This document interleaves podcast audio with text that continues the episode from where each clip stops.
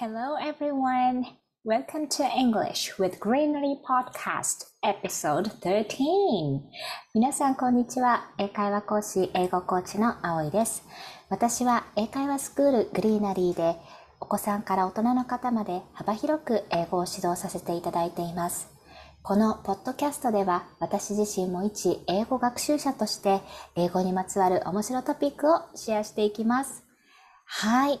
今回のエピソード13、13回目となるエピソードも、えー、前回に引き続き Failure teaches success 失敗は成功のもとシリーズです。えー、今回はですね、えー、私のあの英会話レッスンと日々の学習サポートのコースをえー、約4ヶ月間受講していただいていて、現在駐在帯同でアメリカに在住の生徒さんになります。もうすぐ帰国が迫っているということで、今回エピソードをえー、収録お願いしたところ大変あの優しく引き受けてくださって英語学習者さんならではの本当に私たちおそらくみんながあの通ってきた道ですねあああの時ああしてればあの時ああ言えばっていうような経験から本当にすごく大変身されたあの方です。で、ま駐在の奥様としてアメリカに移られた2年前はもう現地では友達なんかいらないと思ってた っていうような生徒さんなんですけれども今ではもう本当に数えきれないほどのお友達を作られていて本当にもうビフォーアフターをぜひ聞いていただきたいなと思い、えー、今回シェアさせていただきます。どうぞ楽しみに聞いていただければと思います。はい、それでは、かおるさん、えっ、ー、と、ポッドキャスト来ていただいてありがとうございます。はい、お願いします。お願いします。あの、言える範囲で大丈夫なので、かおるさんの自己紹介、お願いします。はい。えー、私は2022年6月から夫の帯同でアメリカのカリフォルニア州シリコンバレーの町と言われているサンタクララ市に住んでいます。うんはい、私は大阪生まれで中学2年生の時に横浜へ、うん、結婚後は東京へ、3回目の引っ越しが初の海外生活、アメリカとなりました。素晴らしい。はい。うん、趣味は、お料理、ホームパーティー、うん、そして旅行です。はい。パーティーは、あの、うん、インスタグラムにも上げているんですけれども。すごい美味しそうなはい、素人の料理なんですけど。いやいやいやアメリカでパーティーをしたり、うん、あと、ポットラックでみんなが持ち寄ってくれるときに、みんなはまあ買ってきたりするんですけど、私は作って、我が家でパーティーとか、そういうことをしていました。素晴らしい。はい。あと、お料理以外の趣味としては、30年ぐらい私も社会人として長く働いているんですけど、はい、うん49回目の渡航がアメリカ在住ということで、うん、48回海外旅行に行っていて、うん、はい、国内も仕事を含めて47都道府県全部回っているので、飛行場などとても詳しいと思っています。カオルさん、すごいですよね。本当なんか、はいね、アメリカのね、ここのあの航空会社今安いですよとかレッスンのたびに。ね。教えていただいて。はい、あの移動してる時間は決まってるので、いかにその後を充実させるかとなると、素晴らしい。飛行機のチェックとか、そうですね。よくしてましたけど。そうですよね。そんな感じです。ね、本当カオルさん、あの、いろんなところに行かれてて、なんか、レッスンの中でも、あの、海外の、あの、お写真とかね、いろいろ出てきたんですけど、あ、はい。ここは誰々といつ行った？とか。すごいね。ね。お話が、引き出しがたくさん。はい。うん、若い時は最初はアメリカにそれこそ卒業旅行でアメリカに来て、そこからアメリカに来てたんですけど、その後はヨーロッパに、会社を一度辞めて時間ができた時にヨーロッパに行って、ヨーロッパの魅力に取り憑かれて、でもまた仕事をすると長い休みが取れないので、今度は近場のアジアに行ってという形で、その仕事をしながらお金が貯まると、どこかに行くっていうのい。が30年続いたので、わ 回数だけは、回数だけは誰よりも海外に行ってるんじゃないかと思いや、います。本当ですよ。すごいです。はいねえ。あの、あとそのアメリカの滞在中に、まあ、いろんなね、イベントがあったかと思うんですけど、はい。カールさんのね、インスタがそのシーズンごとで すごく可愛くって、ホームデコレーションとか、お料理とかそうですね。はい。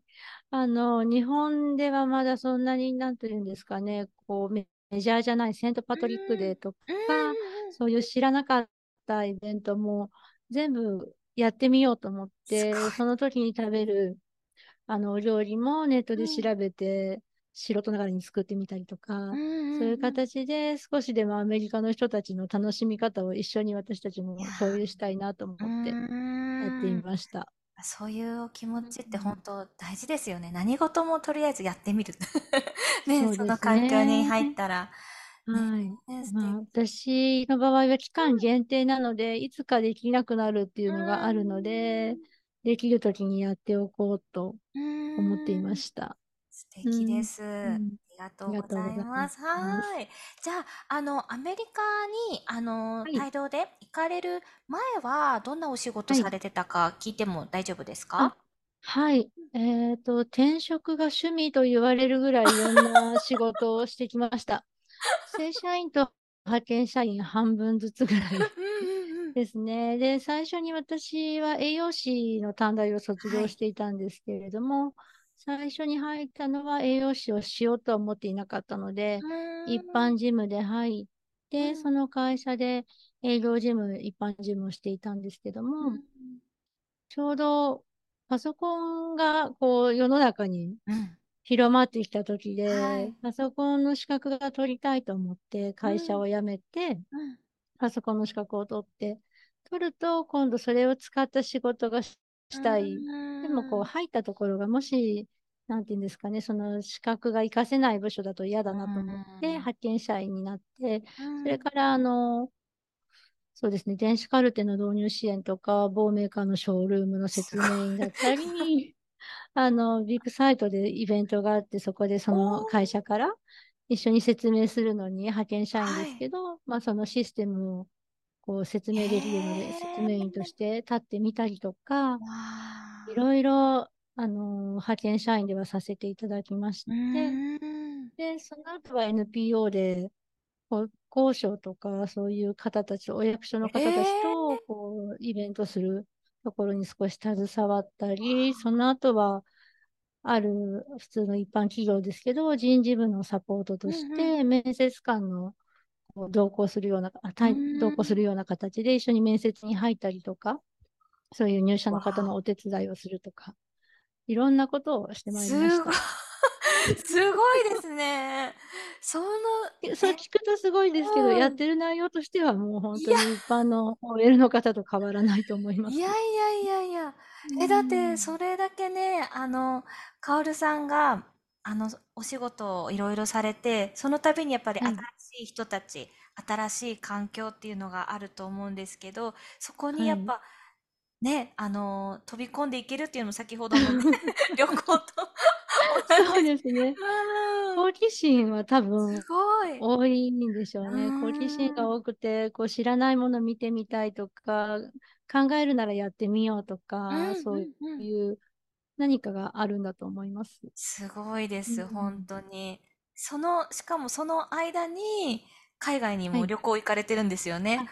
そうですね。長長いところは、その会社を辞めた感覚でこう、開くので、そこで行くのと、うんうん。あとは、まあ、お盆休みがある会社とかゴールデンウィークがある会社が多いので、そこは、あの、割高でも、そちらを利用していくとか、そういう感じでリフレッシュしてきました。ああ、うん素敵です。おー本当に憧れ。素敵です。そういう旅しながらお仕事する。そうですね。あの、限られてますけどね、でも、英語が喋れなかったので、いつもそれは、もう残念だなと思うような。でもっと経験がこう広がるとは思うんですけどうん、うんできる範囲での経験で構満足してました。いや、もうね、その今できることにこう集中して、あの、はい満足するって大事ですようね。ん、そうですうね。んありがとうございます。はい。そうしたらですね、カオルさん、あの、今までの、あの、はい英語学習の、えっと、歴というか、ご経験教えていただけますか？はい。うん。英語は本当に葵さんにお伝えするのは申し訳ないんですけど。苦手で好きではなかった のが正直なところです。もう、あの、平均点取ってれば、なんとかなるかなと思って、うんまあ、勉強もあまりしませんでしたうんし、まあ、平均点ぐらいのところに行ったんですけども、高校3年生の時に、米軍、横浜に米軍基地があるんですけども、はいうんうん。そちらで会話のレッスンを受けている友達ができまして、彼女に連れられて、ハロウィンとかクリスマスパーティー、あそのホストファミリーがしてくださるので、そこはい。に行ってちょっと教えてもらったりっていう、面白そう。はい、あ、英語楽しいかもって思ってきたときに、そのホストファミリーが帰る、に、あの、アメリカあ、に帰るっていうことになって、そうなんです。そこでもう終了っ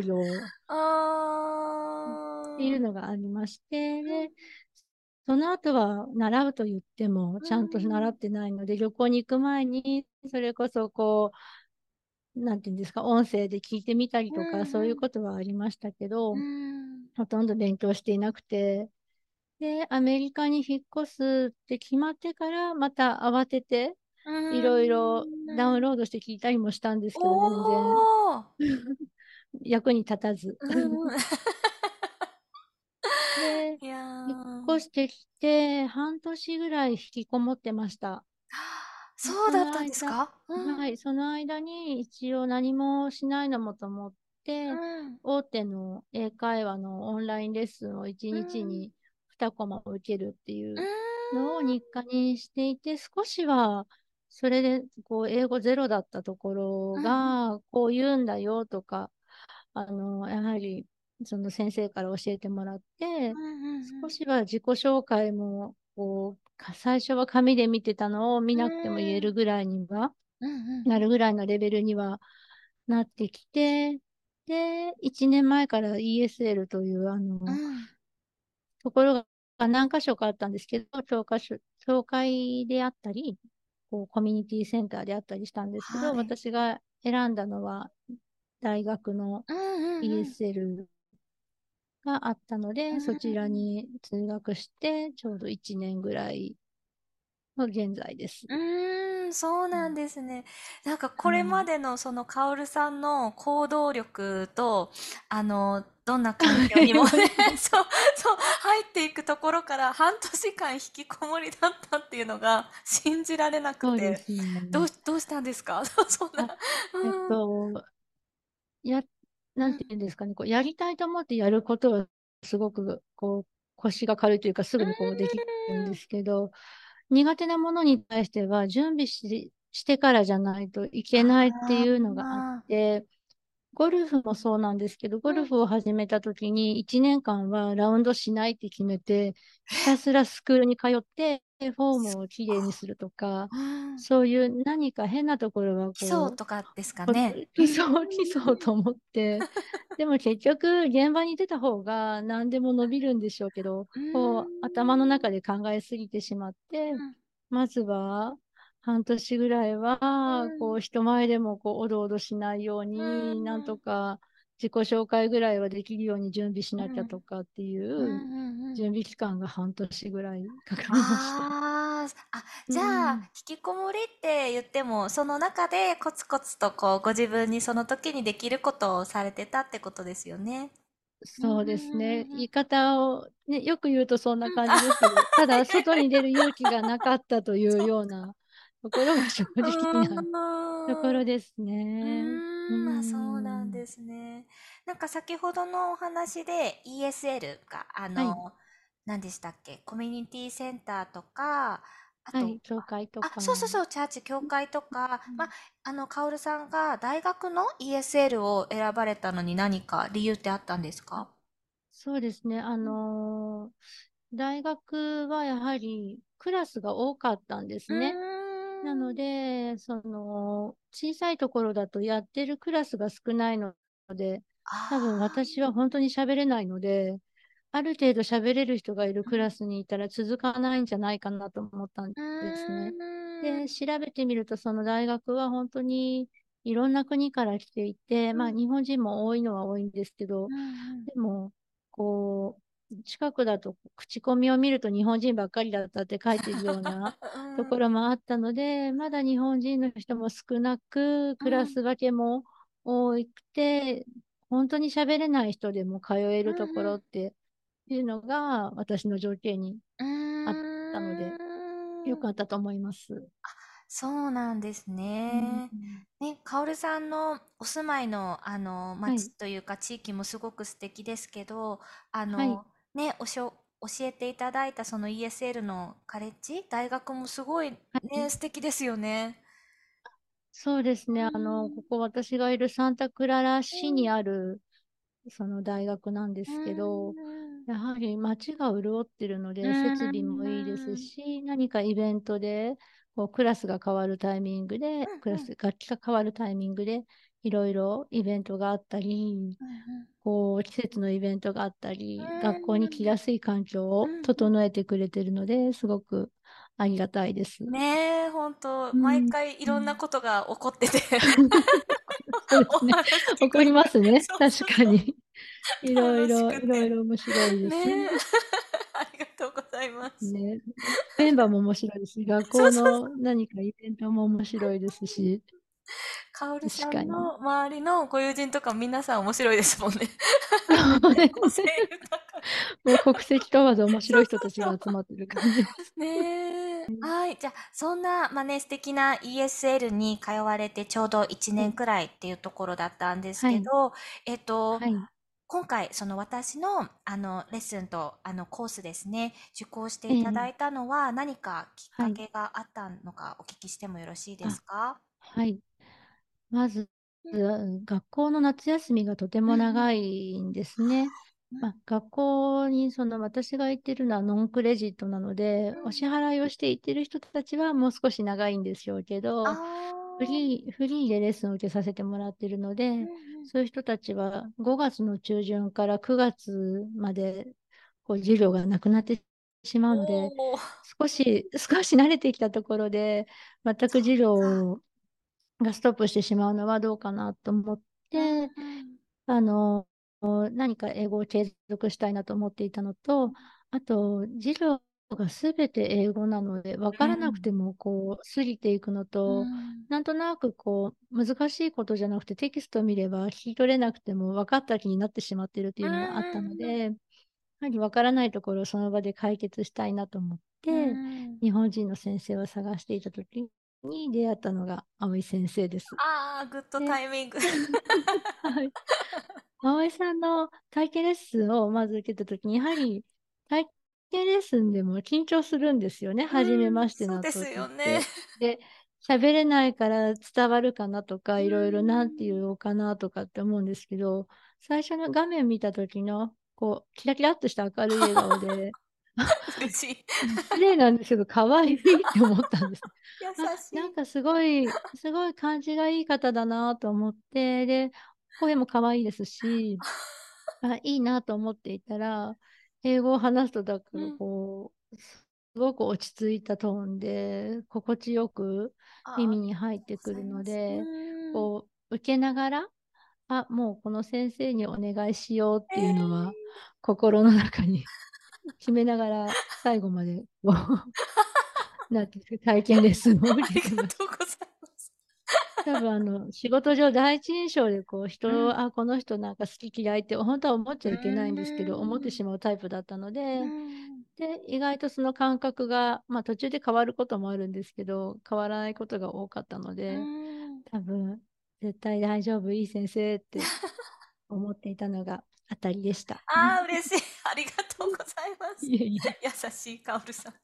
そんなことない。本当にそう思ったので、直感、ほとんど直感みたいなところでした。ああ、そうだったんですね。いや、本当、うん、もう私も体験レッスン覚えてるんですけど、面白く、面白かったですよね。面白かったですありがとうございます。毎回ね、カオルさんとのレッスン、本当いろんなことが、お話が、トピックがあるから面白いんですけど。そう。本当にあの、あーとかうーとか言いながら、いやいやいや助けてもらってるんですけど、楽しく、いつもありがとうございます。とんでもないです。ありがとうございます。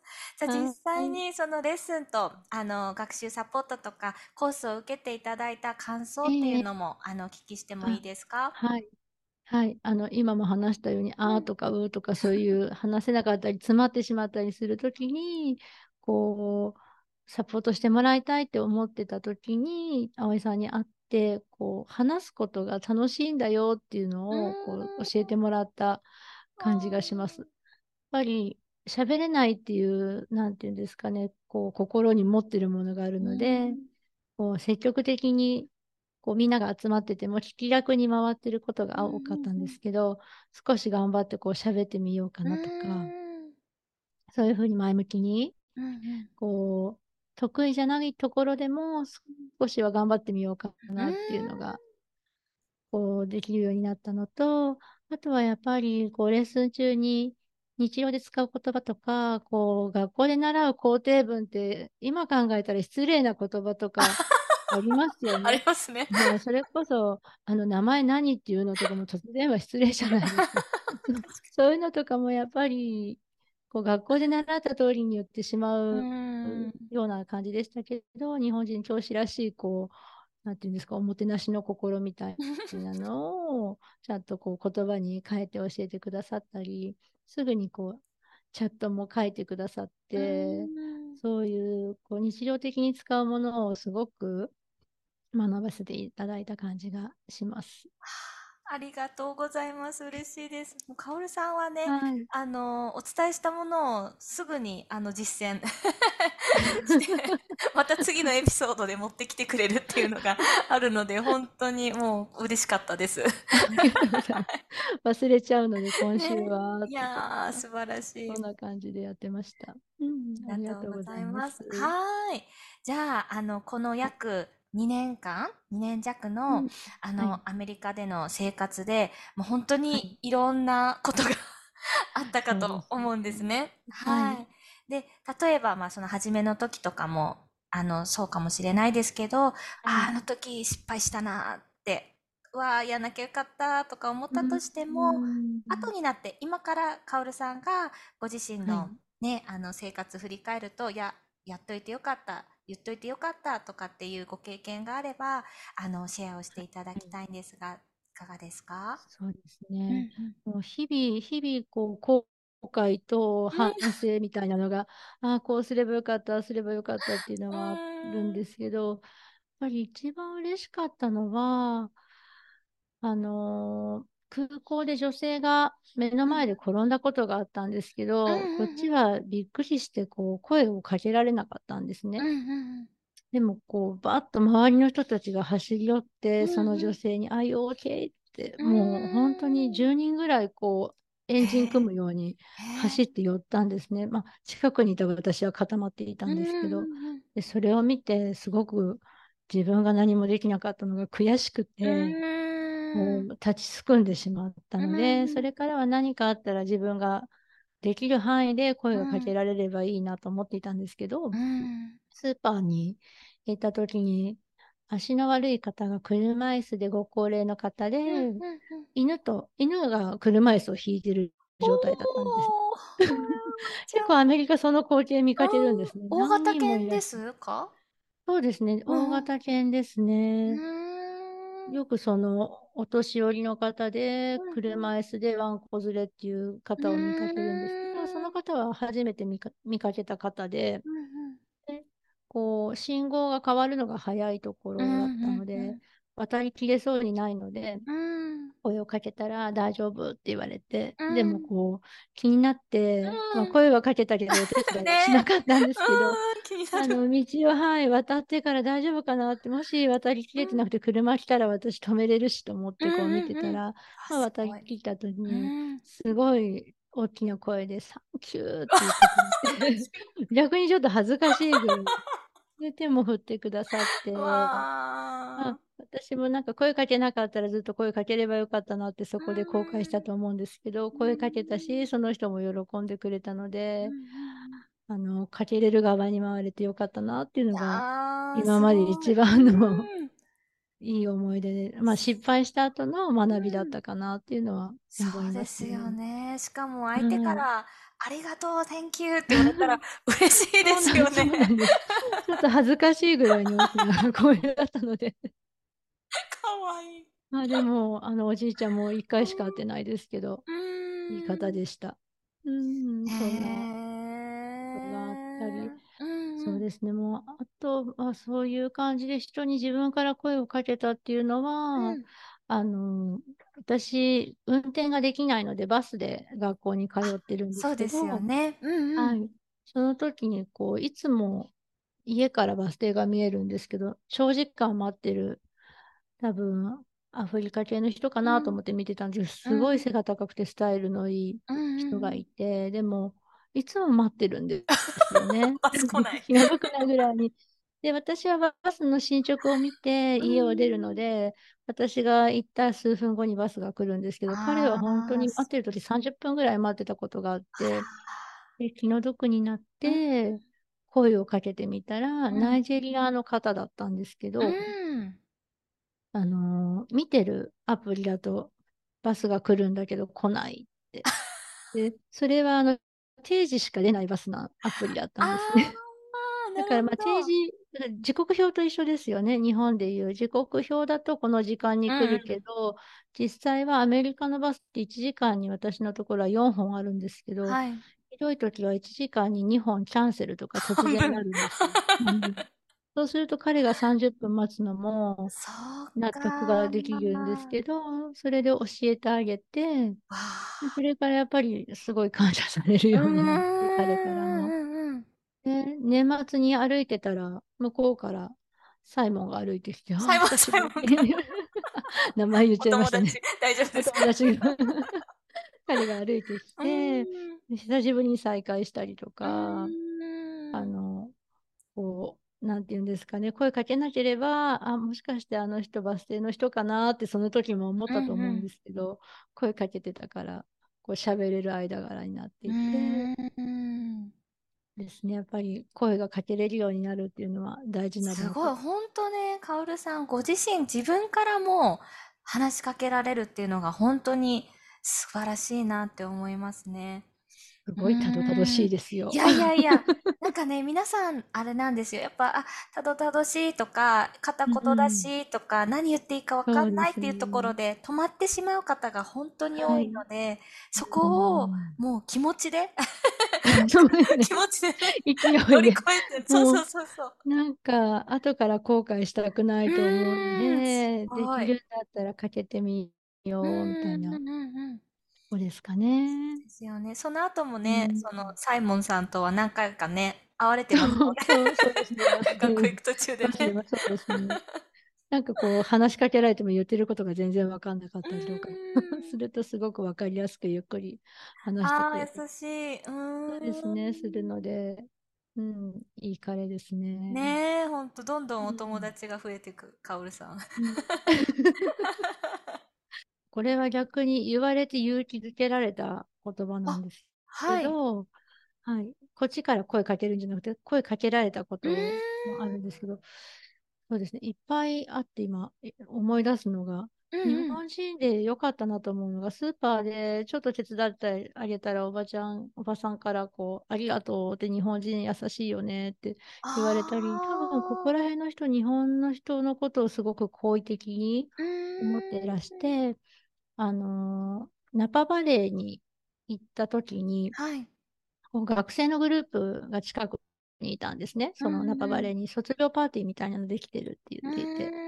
で、その中で一人のアメリカ人が声をかけてきて、日本人ですかっていう形で。で彼女が、あのー、日本に友達と卒業パーティー、はい、卒業旅行で日本に行くから、日本のことを教えてほしいで言ってきて、で、な何か美味しいお店ありますかとか、もういっぱいありすぎてどうしようみたいな。確かに、場所もね、いろいろ。そうなんです。旅先ですし。で、彼女と、まあ、インスタグラムの交換をして、あの。聞いてっていう形で話すときに、うまくやはりこっちが思ったことが言えなくって、うんうまく話せなくてごめんなさいって言ったときに、彼女から私は英語しか喋れないから、あなたは英語喋ってるじゃない、すごいじゃないってわ言ってくれて、それか素ら彼女のことが大好きになっ敵て、うんで、彼女が日本に行くっていう時に、いろいろお店の予約を手伝ってあげたりとうんか、うん。私がいいと思ってる、こうまあ、彼女が行きたいっていうエリアの情報をお店をシェアしたりしたら、クリスマスの時に8人で彼女は旅行に行かれてたんですけど、はい。8人のこう寄せ書きのへありがとうカードと、わあと、日本で買ったっていうお守りとかお土産とかをいっぱい箱に入れて、クリスマスプレゼントとしてお送ってくれたんです。えー、すごすい。ごいですよね。シアトルからわ送ってくれました。へなので、すごい出会い。それもすごい出会いですようね。ーん、すごい出会いですけど、そこをまた、カオルさんが、その一回きりの出会いにしないで、ね、インスタで情報を教え、お伝えしたりとかっていうのも、それもやっぱもちろん英語でしょうし、そういうね、そうのがあったからですよね。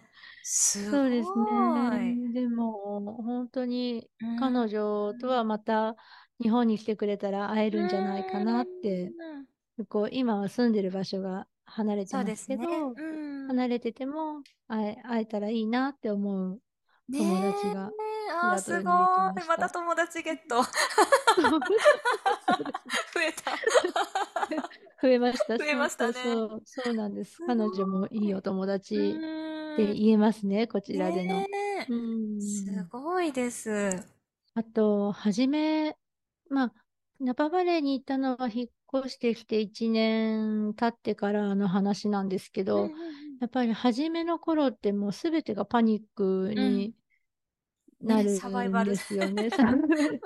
ですね。で、引っ越してきて、ほとんど家からも出てなくって、一人で出ることなかったんですけど、うん。あの、2ヶ月後ぐらいに、三ノ瀬の空港に一人で、こう、親族を迎えに行かなくてはならないっておいう、重、ジ。そうなんです。重大任務を時代にも大変。発生しまして。はい。で、ウーバーでい、あの、ウーバーってタクシーのことをこっちではウーバーって言ってるんですけど、はいまあ、ウーバーで行ってもよかったんですけど、行きはせっかくだからバスで行ってみようと思って、まず冒険的な感じでバスで行って、うんで、バスも乗り換えて初めてのバスだったんですけど、なんとか行けて、すで、飛行場に着いたのは良かったんですけ。ど、はい飛行場が初めての飛行場なので、うんどこに行っていいかわからないんですね。日本のようにそうですよね到着とか出発とか書いてあればいいんですけど、国際線とターミナル A、B だけしかなくて。で、閑散として。そうなんです。で、ターミナル A に着きます。でもうん到着っていう言葉が全然見えなくて。うんで、あのーとりあえずこう、トコトコトコって歩いていったら、バゲージクレームに入っちゃったんですね。で、へえ。日本だとバゲージクレームってゲートの中じゃないですか。はい。で、どうしようって捕まるかもって思ったんですけど、その。時に私、はい、ID カードを、アメリカの ID カードをまだ申請中で持っていなくて、で、パスポートもそんな飛行場行くだけだから持ってなくて、身分を証明するものがクレジットカードぐらいしかなくて、あどうしようって思ったんですね。でも本当プチパニックで、もう泣きそうな感じで、いやー迎え、人を迎えに行ってるんですけーど、こうんこで私捕まったら連絡も取れないし、どうしよう、不審者扱いと思って、で、その baggage claim のところにインフォメーションセンターみたいなのがあったので、うんうん。少しご高齢の、あのスタッフの方が、おじい様みたいな方がうん座っていて、でも焦ってるので、うん。何を言ってるかもちょっと覚えてないぐらい、うん 気持ちがね、もうね、はい。で、あの、到着で、あの、飛行機便を言って、その飛行機を迎えに来たけど、ここ来ちゃったみたいな話をしたら、すごく冷静で、向こうの人は、そのバゲージの回ってるところの4番に行けばいいよ、みたいな。うん4に行けって。でも中に入ってるのにと思ったんですけど、うん全然大丈夫って言われて、で、後から調べたら、アメリカは入れるんですね。国内線は、その飛行場のドアが開いたら、バッテージクレームの飛行場もあったり、私はたまたま中から入っていったので、間違って迷い込んだと思ったんですけど、ガレージからこうドアが開いたらバッテージクレームに入れるみたいな空港の作りだったんですよ。それを知らなくて一人で焦ってたんですけど、その時にそのおじいちゃんが、私が全然もう焦ってるし、英語も聞き取れないから、A4 みたいな、もう本当に指さして、もう最初はなんかバーって説明してたんですけど、こっちが全然わかんないので、まあ、A4 しか言わなくて、そしたら何か数字を思い出したのが4って言い始めたんですね。4って言ってくれたんです。4え、日本語で？日本語で。え、すごい。えー、4って言ってくれたんです。え、4って。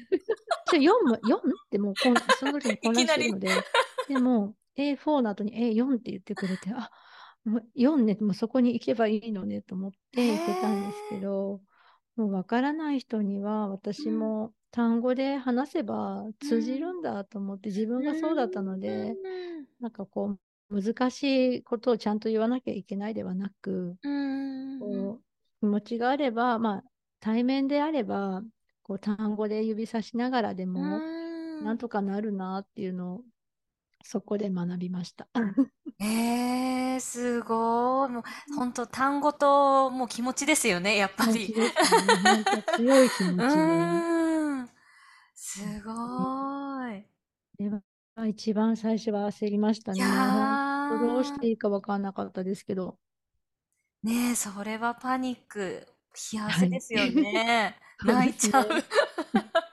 確かに。でも、それが学校にもつながっていて、やっぱり、なんて言うんですか、仲良くしてる、こう、文法の苦手な人たちとか喋れるんですけど、文法わかんないとか、で、私が説明しようと思ってもうまく説明の言葉がつながらなかったりとかするんですけど、やっぱり単語でも話せば相手も拾ってくれるので、それでこううまくコミュニケーションが取れて、そこからこう友達が あの人なんか優しそうだから教えてくれるんじゃないかみたいな感じで 来てくれるので、それは自分ができなかったから、またそれがそれで次につながって、そうですよね。簡単な言葉でもなんとかなっていくんだなっていうのは、最近学校で感じています。確かに。みんなね、大変だけど通る道なんですよね、そこがね。いやこの環境が外国人が多い環境でもあるので、シリコンバレーっていうので、い。ろんな国からも来てますし、はい、あとアジア系の人もかなり住んでらっしゃるので、以前から住んでらっしゃるので、本当にこう、アウェー感がないというか、そういうところはありがたいですね、環境に、甘えてるところがいやいやいや、とんでもないです。ねなんかご近所のその周りにもいろんなスーパーとかがあって、本当にいつもお話聞いてて、ね、楽しそうってはい、思います。日本では見つからないような、うん、そうですね、アメリカのスーパーがまあ基本なんですけど、韓国スーパー、中国スーパー、うん、日本スーパー、メキシコ、インド、地中海ですね、メディテレーニアンスーパーとか、すごい素敵なんですけど、はい、もありますし、そうですね。いろいろ、もう、ん。なんていうんですか、見かけないような食材もあって、すごく楽しいですね。料理が好きなので、はい、それに合わせた食材を買いに行くっていうのは。わあ。なんでしょうね。日々の中で自分の楽しいことを見つけるのってね、大事ですよね。そこからまた英単語が増えたりしますもんね。そうですね。そうですね。地中海っていう英語は、このススーパー行かなかったら出てこなかったかもしれないです。あんまなかなか出会わない。そうですね。2回ぐらいスーパーに行ったので、うんうんうん、そうですね。地中海は覚えれるようになりました。ね素敵、素晴らしいです。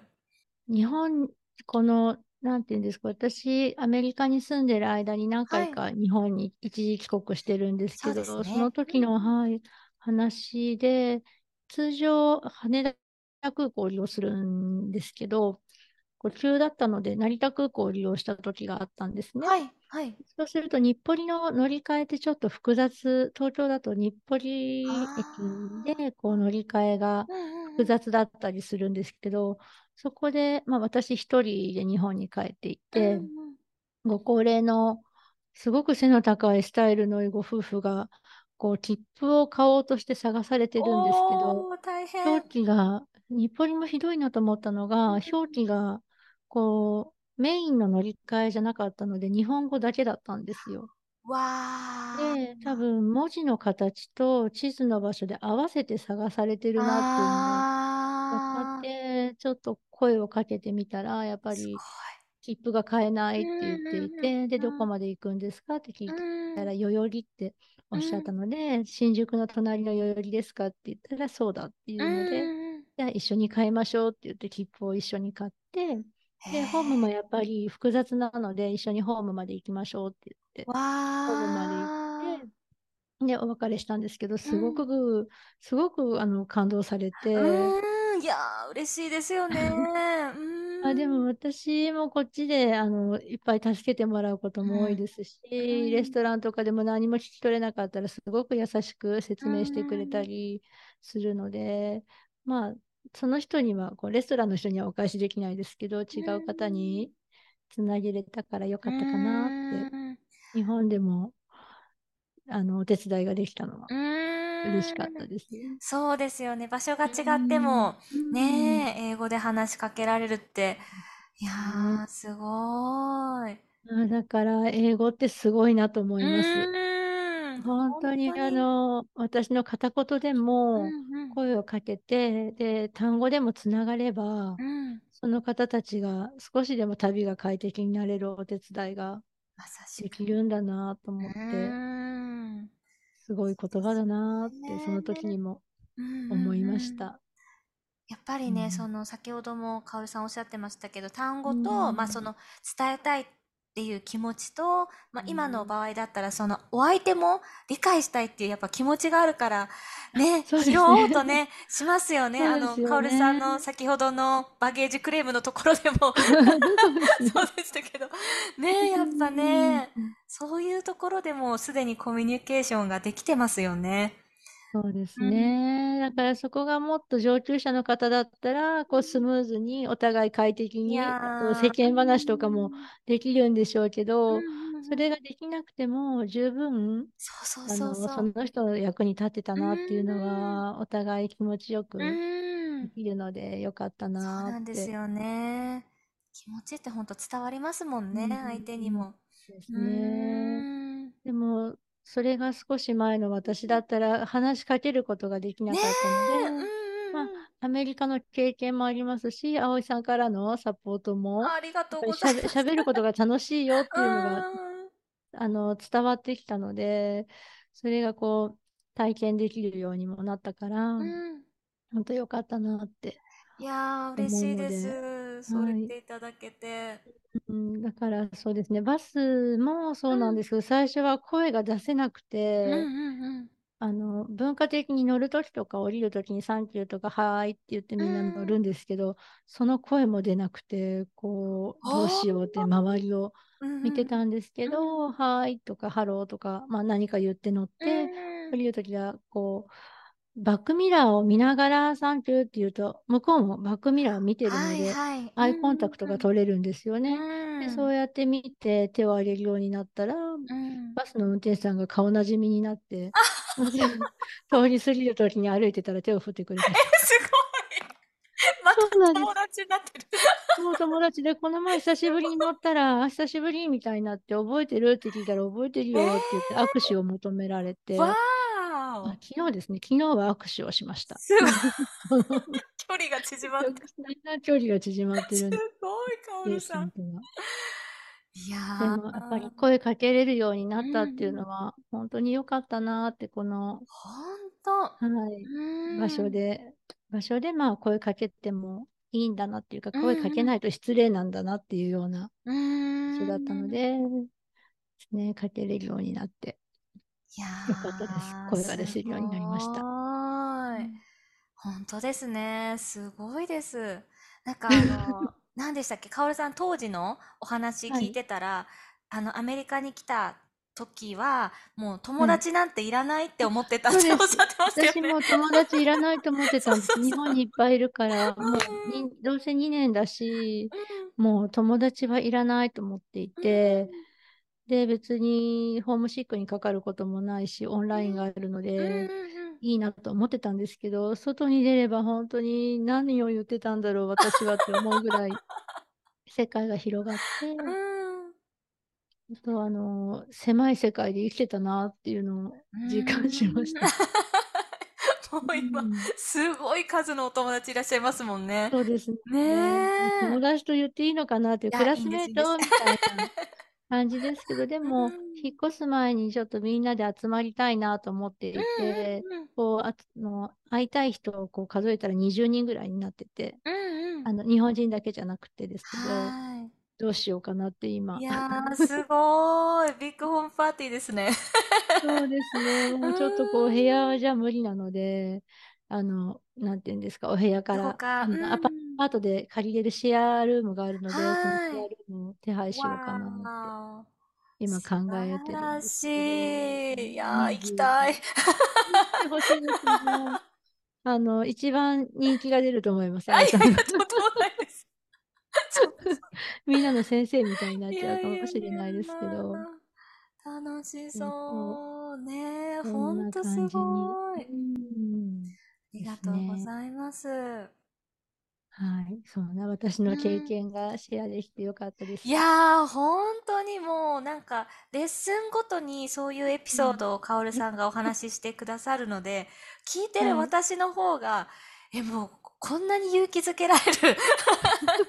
本当に、本当このカオルさんのお話をずっと、やっぱこういうね、あの、聞いていただいてるは英語をい。学習されてる方とか、うんもちろん私の他のその生徒さんたちにはい。ぜひ聞いていただきたいと思って あおりがとうご願いしたら。本当に心よく受けていただいてありがとうございます。うん。私の、うん。なんていうんですか、目標はクうん。ラスの人たちと喋れるようになりたいっていうのだったので、はい。葵さんがこう、なんていうんですか、フリートークでいろいろ引。き出してくれたり、その時に使える、こう、言葉だったりってうんいうのを教えて。くださってたので、それはすごく、こう、会話に、学校の会話につながりました。ああ、嬉しうい。ん。よかった。ありがとうごはい。ざいます。ありがとうございます。こちらこそ。いいえ。うーん、最後に。もし旅行に行くことがあったうん。り、またアメリカに来る、アメリカじゃなくても英語を使える国があったら、こう今の気持ちを忘れないで、あこう自分から声をかけれる人になあ、っていたい。なといや思いまー、す。もう、カオルさん、なってますよ。